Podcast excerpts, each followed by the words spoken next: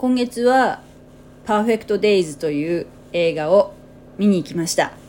なんていうの評判がいいっていうかね。あのもうすでに12月から、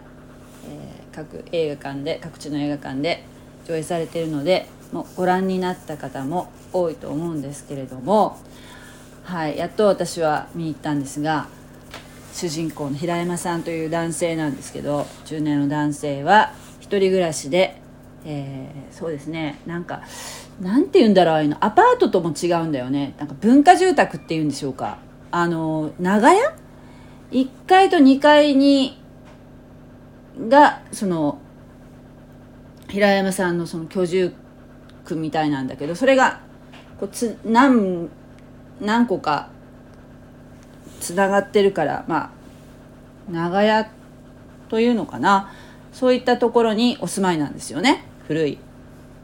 もう本当に、えー戦後間もない頃に立ってそのまま残ってるみたいな雰囲気の。ああいった長屋っていうのは福岡にもね あの、えーあるとこがああってであの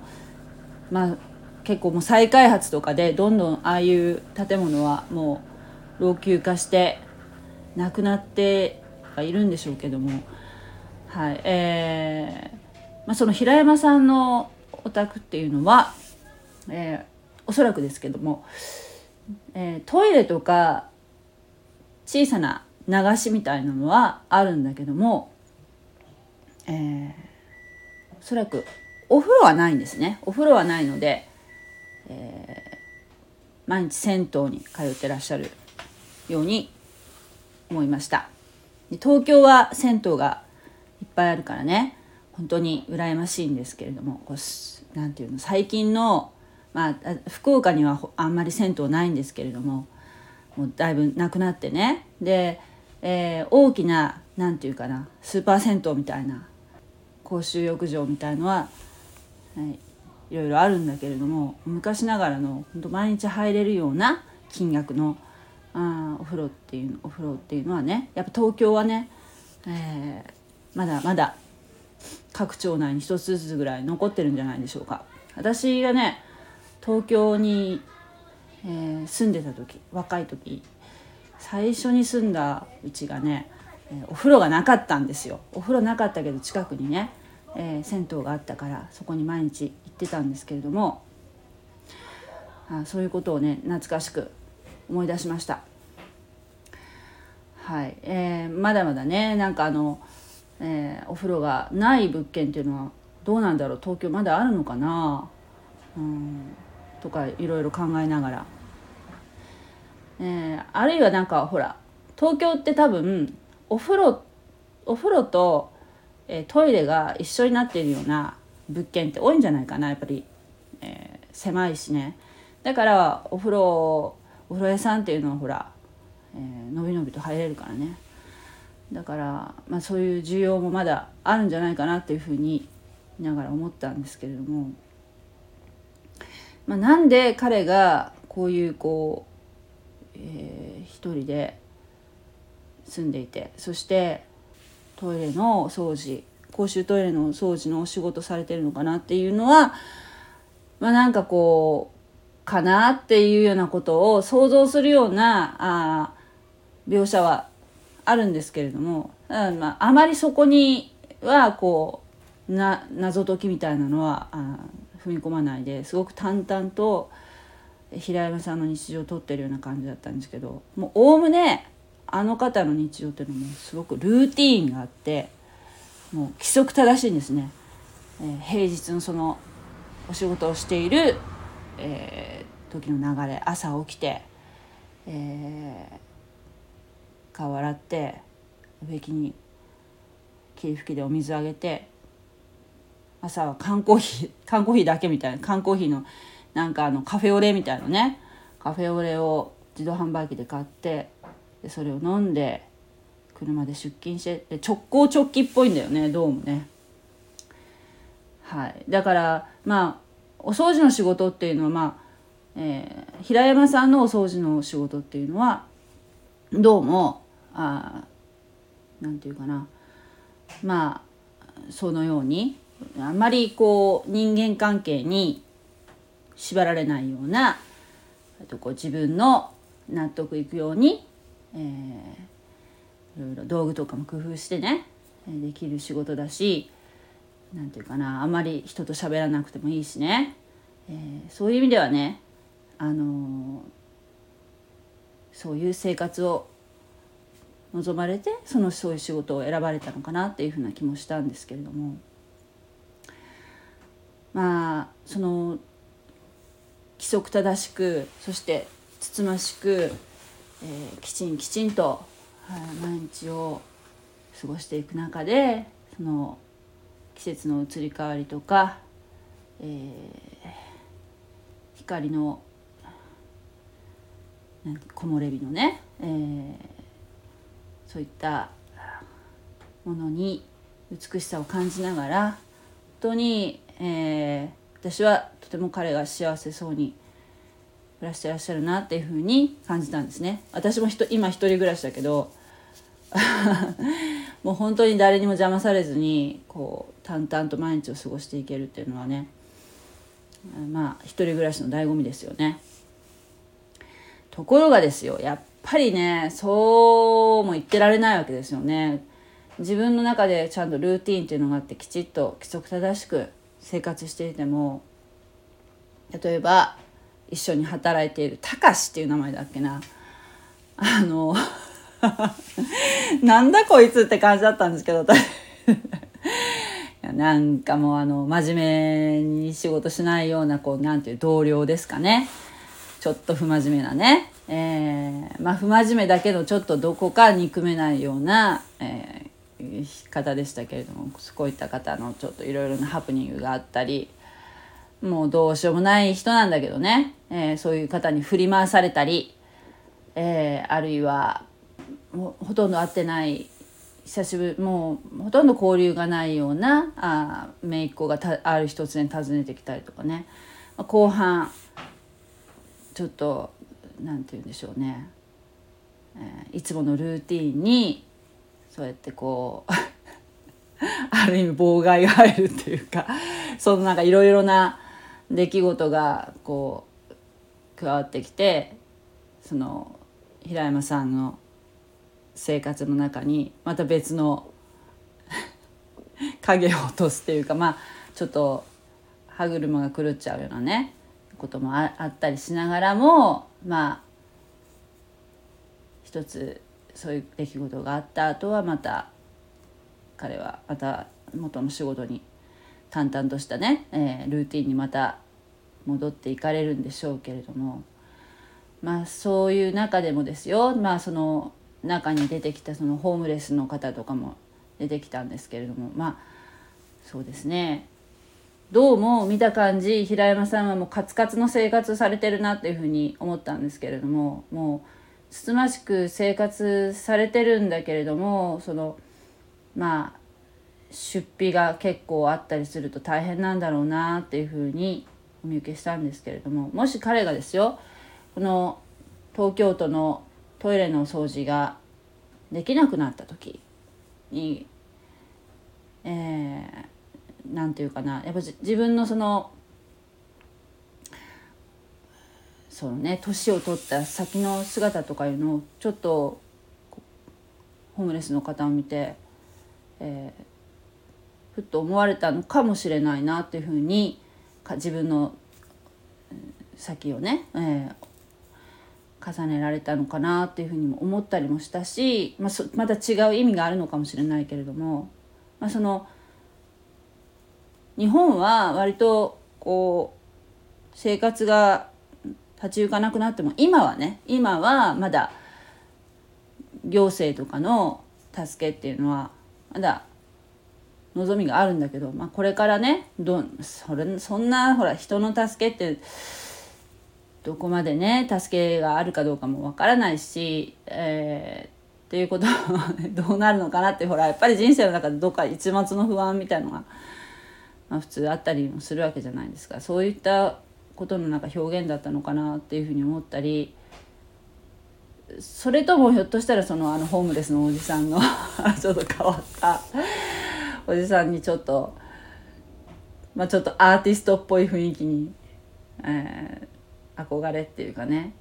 敬意みたいなものを持たれていたのかもしれませんしね。そこはちょっと分かんないんですけれども。まああとはそうね。トイレ掃除してたらその子供たちがいっぱいいる公園でね、えー、トイレの中で子供が泣いてたから手をつないで表に出てお母さんどっかいないかなと思って一緒にキョロキョロしているところにその本当のお母さんが来てね 子供をパッとひったくるようにしてもうその平山さんに何のお礼もなくねまるで平山さんがなんか誘拐犯かなんかみたいななんか感じで変なおじさんと思ったのかなんか知らないけど、えー、手をその子供の手をねウェットティッシュで拭くようなシーンがあったんだけどちょっと なんていうのこういう人こういう人いるよねなんて思いながら見たりちょっと自分勝手なねうん見たりちょっと怒っちゃったりしてでも怒ったりしないんだよね。平山さんは。うん。なんかそうみんなどこか陰で支えてもらっている人に助けてもらいながら生きているわけだけれどもそういったことをねふっと忘れてるんじゃないかっていうふうなことをね、えー、思ったりして、えー、見てました。そういうの分かんない人は一生分かんないと思うけどね。あと私がまだまあウーバーイーツの仕事をしてるからっていうところもあるんですけれどもあの途中でねえー、まあその平山さんが使ってる K の K 版ね K の版をまあその公園に駐車場が多分ないんだろうね。公園のその公衆トイレの近くの道に路駐してそしてそこで道具を取ってトイレ掃除に入られるわけですわけでまあその市の職員とまでは言わないけどまああの平山さんは多分その東京市の職員じゃないね都か都の職員に準じるような立場で多分お手洗いの掃除されてる仕事されてると思うんだけどなんかあのほらあの切符切るあの緑のおじさんたちいるじゃないですか。あの人がこう 車囲んでるシーンがちらっとあったんですけど。ああいうの本当に仕事してる車はもうああいう風なあんなので切符切られたら本当嫌だよなと思いながらまあ、それは切符切られる寸前であすぐあちょっとちょっとと待ってっていう感じで、えー、制してたからねそれは、えー、切られなかったと思うんだけど、まあ、そういうこともあるんだろうなと思って本当あれも行き過ぎると本当迷惑ですよね。なんか仕事してる車に対してああいうなんかことするのって本当に私は嫌ですね。やめてもらいたいなっていうふうに個人的に思いました 映画なんだけど。はいあとね気になったのがねあの平山さんが仕事が終わったら自転車に自分のアパートに戻ったらねその自転車に乗り換えてそして、えー、銭湯に行かれるんですよね。えー、でその後銭湯の後に浅草のすごい、えー、地下駅と直結してる地下地下街みたいなところにあるえー、居酒屋さんで軽く一杯飲んでちょっと晩酌してそれからお家に帰るっていうとこがあったんですけれども自転車飲酒運転 いやあれひょっとして水なのかなっていうふうに多分思った人もいると思うんですよね。実は彼は水を飲んでるんじゃないか そんなわけないよね。だったらまあでもその居酒屋の雰囲気が好きで行ってるのかなっていうふうに思ったけどでもあの映画のあのかえ監督のねビム・ベンダース監督の、えー、なんか言ってるところを見るとやっぱりそのあれはやっぱりどうもいっぱいお酒飲ん一杯だけお酒飲んでっていうふうな描写のことをおっしゃってたからね。やっぱりあれはお酒なんだろうなっていうふうに思ったんだけど。すごいちょっと気になったのはそこだったね。あとね、えー、古本屋さんで、えー、文庫本買うシーンっていうのがね2回あったかな？2回あったんですけどもそこのあの古本屋さんがこの例えば幸田彩さんの「木」っていうその文庫を選んで買う時とかその幸田彩さんのこと一言ね「あ幸田彩はもっと評価されるべきだと思うんだよね」とかね。またもう一冊なん「なんちゃら」っていう本を買った時もあの一言その古本屋さんのね女性のあの店員さんはその作家について一言おっしゃるわけですよ。っていうなんかこうああいうのっていいなっていうふうに思いました。今ねやっぱ古本屋さんってあんまり私行かないんだけどまあなんていうのチェーン店の古本屋さんとかだとに行ったってそんなちょっと気の利いたことをおっしゃる方きっといないよね。やっぱりああいうこう下町の、えー、古本屋さん老舗の古本屋さんとかだとああいうこう自分が売ってる書籍をすごい熟知してたりすごい本が好きな人がやってるんだろうなっていうような感じがしたんですけどね。ああいう本屋さんがあったら本当素敵だなっていうふうに思いましたね。一言なんかまるでほら図書館の師匠師匠のようじゃない。すごいあれは良かった。ああいう生活だからまあおしなべて私はあの平山さんのような生活っていうのはねとってもね、えー、憧れるし憧れる人は多いと思います。でカツカツの生活をどうもされてるんであればですよ例えばね、えー、毎日晩酌のためにそうやってこう居酒屋さんに行くっていうのは無駄遣いじゃないかっていう ツッコミどころもあるんですけれどもあるいは本もえー、そうやって古本屋さんで、まあ、1冊100円ぐらいだから、まあ、いいじゃないかっていう気もするけども、例えばね、図書館に行けばあるんじゃないっていうふうに思うんだけど、そこはですよね、もうそれじゃあやっぱりこう、なんていうの違うような気もするんだよね。まあ、そうね、なんていうかな。まあなんか、やっぱり、そこに小さな人のなんていうかな交流があるからそのドラマが生まれるのかもしれないしあとやっぱり本に関してはね、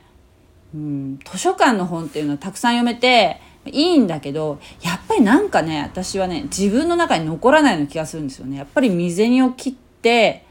買った本っていうのは、えー、なんかやっぱり残るよね。たとえ古本であっても。なんかそういうところで、えー、古本やっぱ本を購入されてるのかなっていう気もしたけど。でも大人買いするわけでもなくやっぱりこう一冊一冊選んでそしてもう買ってるっていうところにもやっぱりすごい好感を持ちました。贅沢だなと思いましたね。そして随所にもうこの方はお金の使い方が綺麗。本当にそういうふうに思いました。で早速家に帰ってきたら思わず自分家の洗面台とかお手洗いを掃除しましたね。あなんか掃除したくなるような映画でした。はい。あのー、もう本当に何て言うかな。まあ丁寧な暮らしっていうのを自分で Vlog のように YouTube で発信していらっしゃる方もいらっしゃいらっしゃいますよね。ですすごくそれはあの視聴者の方が多い。ああいうのを好まれる方多いなっていうふうに思ったんですけどなんかやっぱりどっか人間ってこのルーティーンの中でねこう淡々ときちんと暮らしていくっていうのはねやっぱりどっか憧れがあるっていうか、えー、じゃないかなっていうふうに思うんですよね。私はあの障害者の福祉の仕事をしてるんですけれどもやっぱりああいうもうなんていうか人間ってっ根源的にこう毎日をこうなんていうかなリズム感を持ってルーティンで過ごすっていうのはすごく心の安定にもつながるしそして何て言うかなすごく満足感も得られると思うんですよね。そこにねやっぱりね私たちみたいに普通にもうえー、仕事したりして暮らしてるといろんな刺激が入ってきてでそういうのいったものにこう引っ張られるようにして、まあ、なんかあやんなきゃいいことやってみたりとかいろいろ失敗したりということもあったりしてそういったものが人生の彩りになるっていうふうに言えばそうなんですけれどもただメンタル的にはやはり毎日きちんと、えー、時間通りに、えー、こなしていくっていうのは本当に実はあのメンタル的には私はとってもいいと思うので自分も 私もどっちかっていうとこういろんな刺激に引っ張られやすい方だからそうじゃなくてもうやっぱりこう決めたことを決まったことをねやっていくっていう風なのっていうのはやっぱり逆にあ難しいことなんじゃないかなっていうふうに思うんですよね。いろんな出来事があるから。それはでも一人暮らしだと一人暮らしの人の方が、まあ、家族大家族であればあるほどそう言って自分のルーティンで暮らすというのはすごく大変なことだと思うんですけれども、まあ、一人暮らしだったらね、まあ、そういういろいろ自由に自由があるからゆえに乱れやすいっていうのもあるけれども、まあ、そのもし平山さんのようにこう毎日毎日をねきちっと決まった休みの日も休みの日のルーティンがあるっていう風な暮らしっていうのをねするっていうのは非常に強い。逆にもう本当に強い人だし彼は。そしてそれを維持するっていうねメンタルは本当に強いと思うしまあある意味修行みたいな ものかもしれないけどなかなか難しい現代社会では難しいがゆえにやっぱり彼のような生活を憧れる人っていうのは今多いんじゃないかなっていうふうに思ったんですよね。あとよく出てきたのカセットテープねカセットテープ懐かしいと思ったんだけど私がやっぱり、えー、10代の頃まではまだカセットテープっていうのがあってそして自分が好きな曲をダビングしてこうエアチェックするっていう分かる？エアチェックあのラジオで結構音楽番組って結構合ってたのでそれでその曲がを録音したりしてね。FM のなんか雑誌とかもあったんですよ。で何時に何ていう曲がかかるっていう風なのも、えー、予測することができたのね。そういう雑誌でね。でそれで録音してでその好きな曲を集めて自分のオリジナルのを作ってみたりあるいはカセットの何ていうの、L、LP, LP レコードじゃなくてカセットのそういうこうアルバムもあったんですよね。でそれをそれからこう自分の好きな曲順に並べ直したりとかね。でそれを例えば誰かにプレゼントするとかそういうふうなことをよくやってたんですけど今はもうほらスマートフォンで例えば Amazon ミュージックとか Spotify とかああいうこう音楽をかな、まあ、お金払わなくても結構聴けるっていうこう状況っていうのが、まあ、いいか悪いか分かりませんけれど便利ではありますよね今の世の中はね。まあ、そういうやり方が変わってきたんだなっていうふうなことも思ったしあとなんかすごい今カセットテープっていうのが逆に、えー、若い人にね人気があるということも知って面白いなというふうにも思いました。っていう感じでですねこの映画を見終わった後は本当に何て言うの？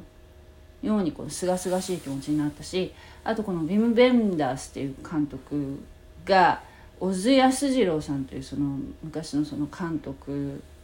を非常にリスペクトされてるということであのその中の「東京物語」っていうね、えー、昔の映画があるんですけどそれそれとなんかやっぱ関連して語られているその、えー、方があネット上であったからね私そのアマゾンプライムで映画そのあ「東京物語」見れるからね見たんですその後。なあなるほどなって。すごいこうあのそれも本当に、えー、端端端正にこうきちんとこう生きてる一生懸命生きてるその人間をね、えー、そんななんかこう劇的にじゃなくてもう本当にとつとつと描いてる映画っていうところで非常に静かな感動っていうんでしょうかね。を得られたしやっぱりその見終わった後になんかこう不思議とこうなんかすがすがしさみたいのがね、えー、あってでも、えー、心地よい映画ですよね。もしもう一回見見る機会もう一回見に行きたいなって 思いました。はい。ということであのぜひですねあのまだ映画館でやってますからね。見に行ってみてはいかがでしょうか。はい。あのもう本当に最後のエンドロールも最後までご覧になることをお勧めいたします。ありがとうございました。